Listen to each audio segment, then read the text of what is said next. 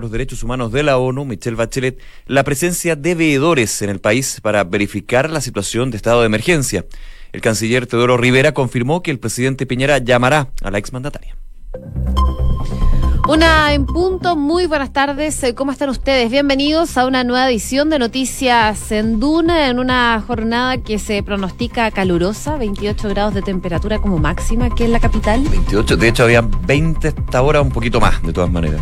Sí, va a esperar, esperamos que siga subiendo. Hay 22,9, está llegando a los 23, una jornada calurosa, como les decía, y probablemente con manifestaciones que ya están comenzando principalmente en Plaza Italia, como ha sido la tónica durante los últimos días. Así que calurosa la jornada del día de hoy, que probablemente los manifestantes la van a sentir más fuerte. Así es, sí. Obviamente también tiene un impacto en lo que ha sido, José, eh, una jornada marcada justamente por las manifestaciones y siempre reiterarlo, en su gran mayoría no decir casi todas pacíficas, con algunos incidentes en algunos puntos, claro, cuando veíamos, por ejemplo, en Plaza Italia, bombas lacrimógenas, guanaco en algún minuto, pero que nuevamente volvía a la calma la situación. Obviamente totalmente un contraste con respecto a los hechos de delincuencia, saqueos, incendios. Ayer, por ejemplo, eh, un saqueo a el hotel eh, Príncipe de Asturias, eh, ahí al ladito de Parque Bustamante, en la comuna de Providencia, una situación totalmente ilógica, irracional impresionante lo que fueron las imágenes del día de ayer y otros puntos también con varias noticias que vamos a estar abordando. Han habido declaraciones por parte del gobierno, también novedades con respecto al trabajo legislativo que ya se confirma el día de hoy. Eh, va, no va a tener semana digital, estarían eh, ya de, de, lleno lo que son proyectos de ley, iniciativas y parte también de esta agenda de esta agenda social presentada por el presidente Piñera, que ha tenido comentarios de distintos puntos que hemos estado comentando también aquí en profundidad, en análisis y por supuesto también lo que es también eh, un punto a considerar, el por qué el estallido social, las demandas, cómo se tratan y también cuál es la visión política y de la sociedad civil con respecto a esto. Bueno, contarles también la situación del tránsito. Recordemos que ayer el toque de queda fue entre las 22 y las 4 de la mañana, así que fue bastante más acotado que días anteriores. Probablemente va a ser la tónica de los próximos días y esperemos que eh, se vaya rápido. De hecho, entiendo que Concepción también se empezó a, cortar el toque de queda. Pero ya está decretado en Concepción. Así como en Valparaíso. En Valparaíso se mantenía, si no me equivoco. Sí, se, se mantiene, ¿eh? se mantiene bastante similar. Pero como les decía, en cuanto al tránsito, y ya hay manifestaciones, así que se están generando desvíos. Se está modificando el desvío de Alameda al oriente. Ahora los buses son eh, redireccionados por Manuel Rodríguez al sur, así que atención si tienen que tomar transporte público o si tienen tienen que pasar por el auto, con el auto ahí eh, por el centro de Santiago porque se están generando algunas manifestaciones. Y también recordar lo que está pasando con el metro de Santiago. Hay líneas operativas en la línea 1 entre Pajaritos y los Dominicos. Hay estaciones cerradas como la Unión Latinoamericana, Los Ceros y Baquedano. En la línea 3 también está habilitada las estaciones Los Libertadores, Vivaceta, Universidad de Chile, Ñuñoa están disponibles. Y en la línea 6 las estaciones Cerrillos, Los Valledor, Ñuñoa y Los Leones también están disponibles. El horario del metro ha sido bastante similar durante todos los días. Parte a las 7 de la mañana en horario excepcional, porque recordemos que siempre parte antes en jornadas normales, pero está partiendo a las 7 hoy en día. Y eh, el horario de cierre se va modificando dependiendo del toque de queda, pero se espera que cierre a las 8 de la tarde. El día de, día de ayer, de hecho, fue a las 8 justamente cuando se anunció que el toque de queda en la región metropolitana, Santiago específicamente, iba a ser a las 10 de la noche, así que ahí también se entendía. Y lo bueno es que el toque de queda se dio cortando. Antes era a las 5 de la mañana. Partió a las 6 a principios Partió a las 6, pasó a las 5 de la mañana y después a las 4 y eso ayuda muchísimo porque para todos aquellos que se levantan muy temprano era Como yo que puedo ver las calles. Que tú puedes ver las ¿Cómo va cambiando? Impresionante. A las 6 de la mañana, bueno, estaba recién terminando el toque de queda, no había nadie, ni un alma. Y cuando ya terminaba el toque de queda a las 5 se veía bastante fluja. Y a las 4 ya era como... Yo creo que se va adelantando un poco los horarios punta. Es que eso es, bueno, de hecho a mí me tocó al revés. Ayer a las 2 y media de la mañana, Santiago vacío, ahí obviamente con eh, control militar, pero nada, par de autos que obviamente con salvoconducto, me imagino. Claro. Hay que arriesgarse. Así es. Sí. Oye, en cuanto a otros desvíos, ah, les perdona, cuento... sí, te, iba a sumar, perdona, me te iba a sumar. Sí, eh, la UST cuenta que hay una caravana de taxis que avanza por las pistas de buses de Alameda al Oriente en este momento. Están llegando a General Velázquez hace un ratito. De hecho, Alameda al Oriente va a la altura de exposición y también hace una hora informaba la OST que Teatinos está siendo desviada por compañía y está cerrado el ingreso a la moneda en San Antonio son algunos de los puntos que señala aquí también la UST del Ministerio de Transporte en la región metropolitana. Ya en regiones les cuento que el tránsito cortado en eh, Claro Solar entre Vicuña Maquena y Bulnes en Temuco y el OST de O'Higgins dice eh, que hay una marcha en San Fernando que avanza por Avenida Rodríguez al oriente, tránsito suspendido momentáneamente por Rodríguez. Es parte de las informaciones que dan a esta hora de la tarde en cuanto a regiones que por supuesto también hay manifestaciones a esta hora de la tarde. Una de la tarde con seis minutos, revisamos las principales informaciones de este día jueves ya en los titulares. El presidente Sebastián Piñera instruyó a que se invite a Chile a un equipo de la alta comisionada de derechos humanos de la ONU, Michelle Bachelet. Respecto de la APEC y la COP25, el canciller Teodoro Rivera dijo que siguen adelante con la planificación de ambas cumbres. Mientras tanto, las autoridades ya confirman toque de queda en Valparaíso y Concepción para esta jornada. La medida será efectiva desde las 22 horas hasta las 5 de la mañana en Valparaíso, mientras que en Concepción partirá a las 23 horas de este jueves hasta las 4 de la mañana del día viernes. El Poder Judicial hizo un balance de los detenidos en nuestro país desde que se decretó el estado de emergencia. Según comunicaron, son 5.397 las personas que han pasado a control de detención y de ellas, 1.986 lo hicieron en la región metropolitana. También se indicó que a nivel nacional se declaró ilegal la aprehensión de 425 imputados, un 7,8%, y de 96 casos que fueron en la capital. El ministro de Salud, Jaime Mañalich, anunció que están estudiando fijar el precio de los medicamentos de marca que por patente vigente no pueden tener bioequivalencia. De acuerdo al titular eh, de salud, están analizando la posibilidad de crear un observatorio internacional que se encargue de ver el promedio del precio que tiene un medicamento en América Latina y así poner un máximo de precio que se pueda cobrar en nuestro país. El ministro de Agricultura, Antonio Walker, decretó la suspensión indefinida de las quemas agrícolas en todo el país ante la crisis social que se atraviesa en Chile. Walker informó que han decidido suspender indefinidamente las autorizaciones de quemas agrícolas en todo el país como una medida de precaución ante la situación que vive Chile. Lo anterior sumando a ayudar a la prevención de los incendios forestales ante la compleja temporada de incendios que se avecina. El Consejo de Rectores de las Universidades Chilenas, el CRUCH, informó que ante la situación que enfrenta el país van a evaluar los aspectos relacionados con la rendición de la prueba de selección universitaria, la PSU, y también con el proceso de admisión 2020 a las universidades adscritas al sistema público de admisión. En un comunicado, los rectores indicaron que han recibido diversas inquietudes y preguntas acerca del proceso, por lo que van a empezar a estudiar las medidas al respecto.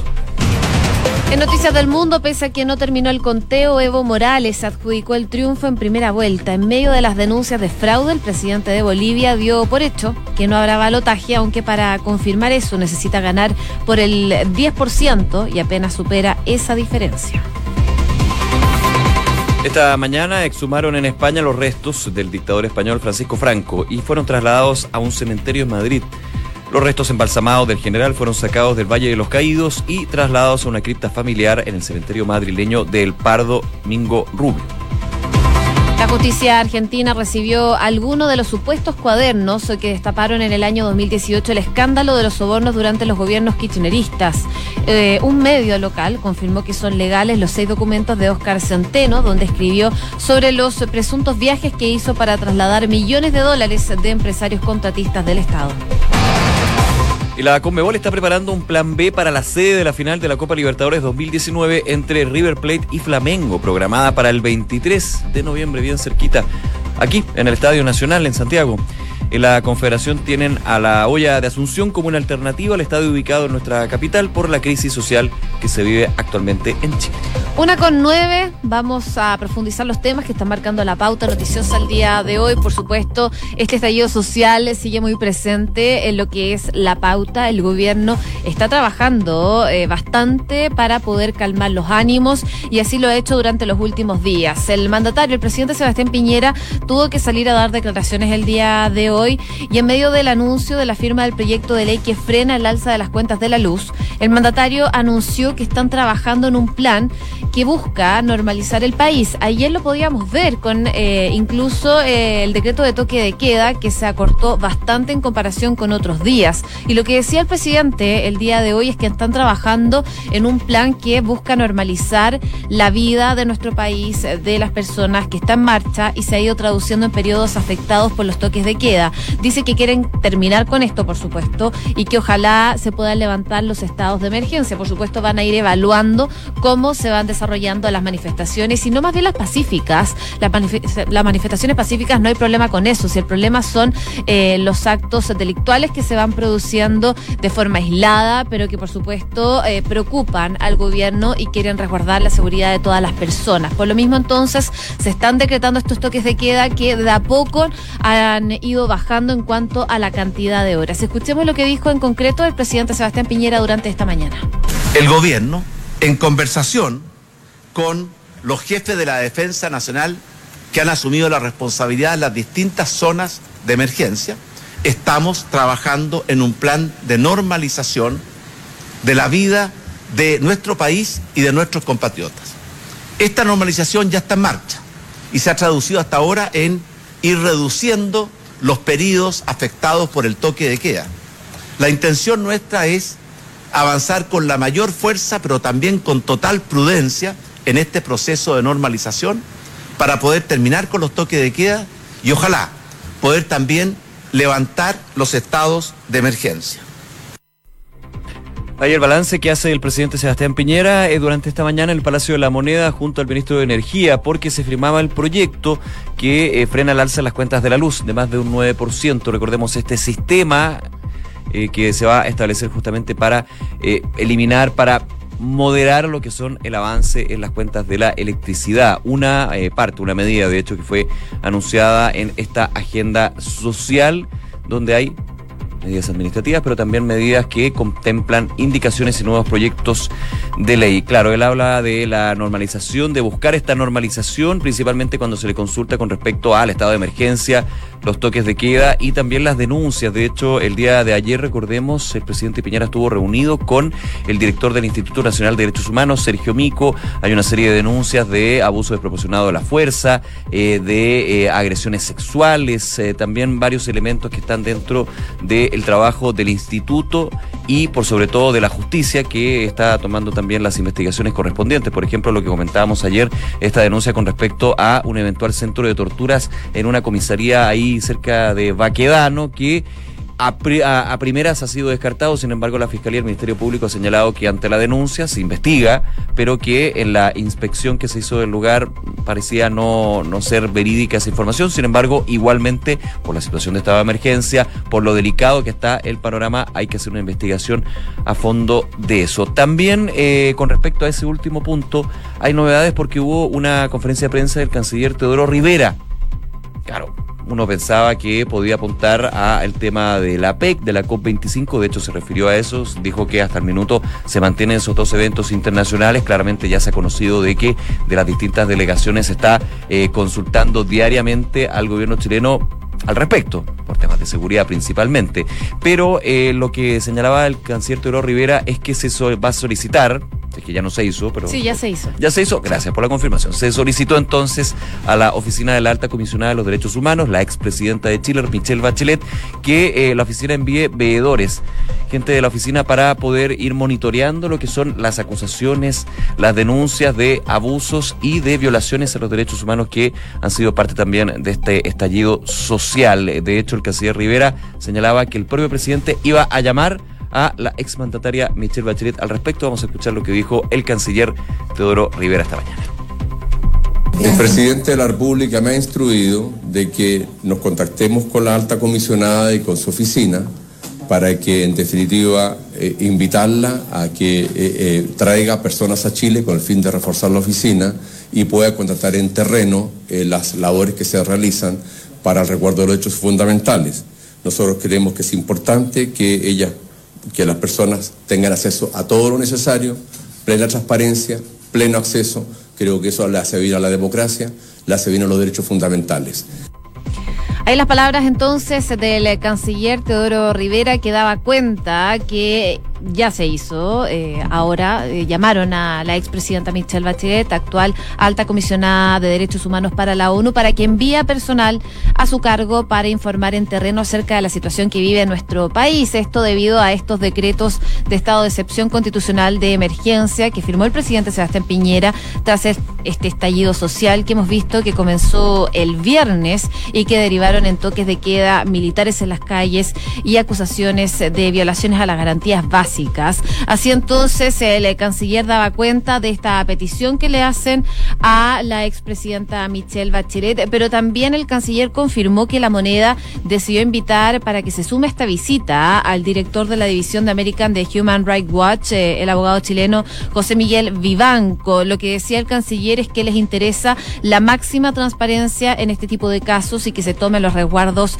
que sean necesarios eh, en esta materia. Eh, y dice que el presidente ha estado muy atento a esto durante los primeros días. De hecho, ayer, como tú comentabas, Nico, se juntó eh, con Mico, quien es el director del Instituto Nacional de Derechos Humanos, quien ha estado planteando todo este tipo de temas y las denuncias que se han realizado producto de posibles violaciones a los derechos humanos. Claro, también dentro de las 15, eh, 18 muertes ya en distintas situaciones donde desgraciadamente hay cinco hasta el minuto, si no me equivoco, se ha cambiado la cifra, que hay denuncias con respecto a estas cinco muertes con por la acción de agentes del Estado, que obviamente tienen que ser investigadas y por eso también el apoyo que se pide de la Oficina de la Alta Comisionada para los Derechos Humanos, directamente entonces la llamada del presidente Piñera. Eh, otro tema, otro punto, hay muchísimas informaciones, por supuesto que vamos a estar comentándoles aquí en Duna, en Duna.cl, profundizando también en lo que son los distintos aspectos en la situación política. Y voy primero con eh, las frases, porque las frases también han marcado este estallido social, eh, también la crítica desde la oposición, los mea culpas de del oficialismo. Y el día de hoy hubo una conferencia de prensa por parte del ministro de Economía, Juan Andrés Fonten. Recordemos que hace un par de semanas, en una entrevista a un medio, él eh, se le preguntaba justamente por esta alza de 30 pesos, segunda en el año, del metro. La que recordemos finalmente se, se paralizó, se suspendió con un proyecto de ley enviado al Congreso. Y eh, dentro, de su, dentro de sus argumentos, él señalaba que más temprano en el metro habían tarifas más convenientes, por lo cual hacía de hecho algún llamado a las personas a despertarse más temprano para ir a trabajar. Estoy parafraseando porque evidentemente la frase tiene varios puntos ahí. El día de hoy, y tras la polémica que generó esa declaración, eh, habló también el eh, ministro Fonten, estaba eh, de hecho con varios miembros de su cartera con lo que va a ser el plan de reconstrucción, de apoyo a las pymes que han sido afectadas por saqueos, por incendios, pero también en un minuto pidió perdón y su mea culpa y pidió disculpas por esta declaración que dijo, eh, lo llama también, eh, más que tener una responsabilidad política, a trabajar más fuerte justamente para poder levantar lo que son parte de las demandas sociales que hay en Chile. Vamos a escuchar lo que dijo el ministro de Economía esta mañana. Entiendo perfectamente la molestia que causaron mis palabras de un par de semanas atrás. Humildemente yo pido perdón. Esas palabras de ninguna manera reflejan lo que quise decir no reflejan lo que siento, no, no reflejan lo que creo y lo que ha sido y es mi trabajo 100% dedicado a mejorar la vida de los chilenos. Estos días he estado a tiempo completo monitoreando los efectos económicos y sociales de los desmanes hay entonces eh, las declaraciones del ministro de Economía, Juan Andrés Fontaine, que mucho se preguntaba eh, dónde estaba el ministro porque no se había visto en las reuniones que se claro. en la moneda el último tiempo. Claro, porque en los últimos días ha habido una, mm, eh, una asistencia de todas las carteras, obviamente viendo, revisando, reuniéndose con el presidente Piñera, viendo también lo que eran eventuales proyectos, anuncios, pero al ministro Fontaine no se le había visto. Uno lo entiende también, porque, a ver, es una frase que no es a ver, seamos súper objetivos. No se vio ni al ministro Fonten ni al ministro Larraín. Larraín que también habló Felipe cuando, Larraín, cuando, cuando, estaba el tema de la inflación dijo que las flores estaban más baratas, pero el tema de Fonten iba directamente a lo que detonó esta, este tema de la manifestación. Recordemos que el tema del metro ya es solamente un punto, es el transporte, la seguridad, la salud, las pensiones, vamos sumando varios. O sea, el metro es el detonante en un tema bastante más profundo. Eh, claro, él eh, no está no, no, había, no, había estado presente en actividades públicas. Recordemos que las actividades públicas más bien del gobierno se han concentrado en la moneda, en reuniones. No, no había ningún tipo de pauta, o sea, cualquier pauta que hubiera tenido algún ministerio fue eh, rápidamente cancelada. Razones evidentes. Y eh, considerando también el objetivo, claro, el estallido social, las manifestaciones, las marchas, no nacen de la frase de Juan Andrés Fonten, pero sí muchos hicieron la interpretación de que eso mostraba que había un sector político, más bien una, un, mundo político y un gobierno que no estaba conectado con la realidad de los que chilenos. Había desconexión con lo que estaba que pasando. había una desconexión eh, eh, evidente y que justamente esa frase, vaya allá que uno entendería que no la quiso decir a propósito, no se sacó de contexto. De hecho, la frase fue, fue así en esa entrevista. Yo la revisé y desgraciadamente fue así. Pues había un error. Él reconoce el error, pide disculpas está bien, yo creo que pedir disculpas no te hace menos, de hecho te hace más, pero evidentemente, claro, hay que poner acciones para poder de alguna manera ir eh, solucionando los problemas y justamente lo que estaba comentando el día de hoy Juan Andrés Fonten, quien, insisto, estaba presentando una serie de eh, planes que se van a desarrollar de aquí en adelante para ayudar a las pymes que fueron saqueadas, lugares donde también al turismo, recordemos que el turismo... Sí, el turismo se vio fuertemente afectado, sobre todo también por los saqueos, el saqueo que se vio ayer, incluso en un hotel, también afecta a, nivel internacional. ¿Qué van a decir? De hecho, hoy día estaba viendo eh, que Estados Unidos está emitiendo una alerta, no para Chile, sino para Bolivia, que también se encuentra en estado de emergencia. O sea, es una situación que se puede ver en nuestro país también, que los gobiernos alerten a sus lo que yo, ciudadanos. Lo que yo recuerdo pasó, pasó justamente con Estados Unidos cuando fue el estallido de la bomba en el metro, mm, la escuela militar. También, y aquí obviamente hay una situación que es bastante más generalizada en términos de manifestaciones a lo largo del país y que llevan menos de una semana. Pero claro, de afuera dicen, eso puede afectar al turismo. Bueno, varias medidas, pero en un punto también ahí el ministro Fonten pidió disculpas, hizo un mea culpa y si se le preguntaba si él había, eh, los colegas periodistas le preguntaban si eh, había eh, había renunciado en algún minuto, él dijo que no, que contaba con la confianza del presidente, que eh, los cargos son, eh, finalmente la decisión la tiene el presidente y que esto le da fuerza para seguir adelante y para con mayor potencia de alguna manera solucionar los problemas de los chilenos, pero reconociendo el error de esa desafortunada frase. Una de la tarde con 22 minutos. Escuchas Noticias en Duna con Josefina Stavrakopoulos y Nicolás Vial. Bueno, y mencionábamos a Bolivia recién, también hay estallido social en ese país, eh, pero tiene que ver con otra cosa, con elecciones presidenciales, elecciones en donde se postuló Evo Morales y Carlos Mesa, elecciones que se llevaron a cabo el domingo y que durante el transcurso de esta semana no hay nada claro de quién va a ser el ganador. Eh, han dicho que gana Morales en primera vuelta después de que hay balotaje y así ha ido durante toda esta semana. Por supuesto, está generado un descontento mayor en Bolivia, tanto así que las manifestaciones han ido escalando y Evo Morales tuvo que decretar estado de emergencia. El conteo del Tribunal Supremo Electoral daba ayer, por lo menos en la noche, que 10,11 puntos de ventaja tenía Evo Morales sobre su rival, el expresidente Carlos Mesa, con lo que eh, con esto, con este resultado, evitaría una segunda vuelta presidencial. Alcanzaría los 10 puntos ahí casi que raspando y Evo Morales ya estaba celebrando esto con el 98,3 31% de las actas ya computadas. Evo Morales obtenía un 46,82% de los votos, mientras que Mesa lograba un 36,71%. Las boletas restantes se podrían hacer varias diferencias de 10 puntos entre los dos principales candidatos, pero todavía no está el 100% de las actas escrutadas y Evo Morales ya se está declarando como ganador de estas elecciones. Claro, Carlos Mesa desde el primer minuto habla de fraude electoral, señala que aquí se pasa segunda vuelta, no hay una victoria en primera por parte del actual mandatario boliviano y Evo Morales el día de hoy, como tú decías, José, eh, aún faltando 120 mil votos, la mayoría de las áreas rurales de Bolivia señalaba que eh, él ganaba. Sin embargo, también decía, si el cómputo oficial dice que vamos a la segunda vuelta, vamos a respetar. Una cosa obvio de perogrullo, pero es importante también considerar que Bolivia está en un estado de emergencia también justamente por movilizaciones contra eh, lo que ya algunos dicen podría ser efectivamente realidad que Evo Morales gane en primera vuelta, también teniendo todo el contexto y recordar lo que ha sido eh, esta situación del presidente boliviano, donde citó un referéndum para ver si se podía reelegir o no. El referéndum finalmente le dio una votación en contra, su idea de reelegirse. Eh, luego recurrió a los tribunales de justicia bolivianos, eh, esgrimiendo una, eh, una vulneración de sus derechos humanos por poder, por no poder eh, candi- candidatearse y estar en la papeleta para las elecciones. Así que hay todo un tema ahí, evidentemente, que eh, hace bastante tensa el día a día de Bolivia a la espera, y eso es lo que dicen muchos expertos, de los resultados oficiales. Entre más se demoran los resultados oficiales, más tenso se pone el tema.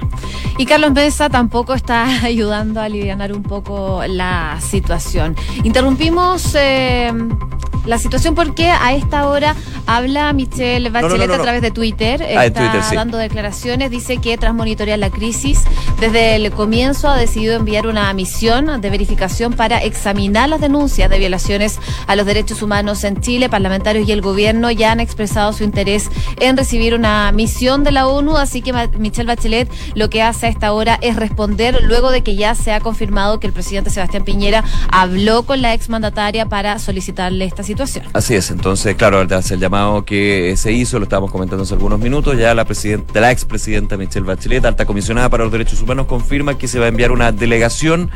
Eh, en algún minuto en algunos medios salía como que la estaban pidiendo que viniera ella.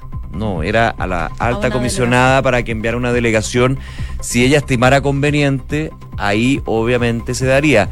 Yo creo que, no, no, no creo que Michelle Bachelet eh, estime venir ella, porque obviamente sería una expresidenta. un No, y se volvería un poco más político el tema. Y se vuelve más que- político cuando el foco tiene que estar en la política, evidentemente, pero eh, principalmente puesto en el tema social. Y sí, eh, estamos viendo lo que es la petición que se hace desde el gobierno a veedores por el tema de derechos humanos, que se concentren justamente en derechos humanos, si no, o sea, obviamente si nosotros nos encontráramos con la expresidenta, le preguntaríamos por temas de su oficina, pero hay 200 preguntas más dentro de lo que es el contexto por, eh, claro, lo que podría entregar en términos de balance y análisis la exmandataria. Oye, cerrando el tema de Bolivia, hay que estar atentos, por supuesto, sigue a la espera de los resultados oficiales, pero ya Evo Morales se da por ganador, dice, vamos a respetar los resultados oficiales, sí, hay una segunda vuelta, pero por los cómputos la cosa estaría ya cocinada, dice.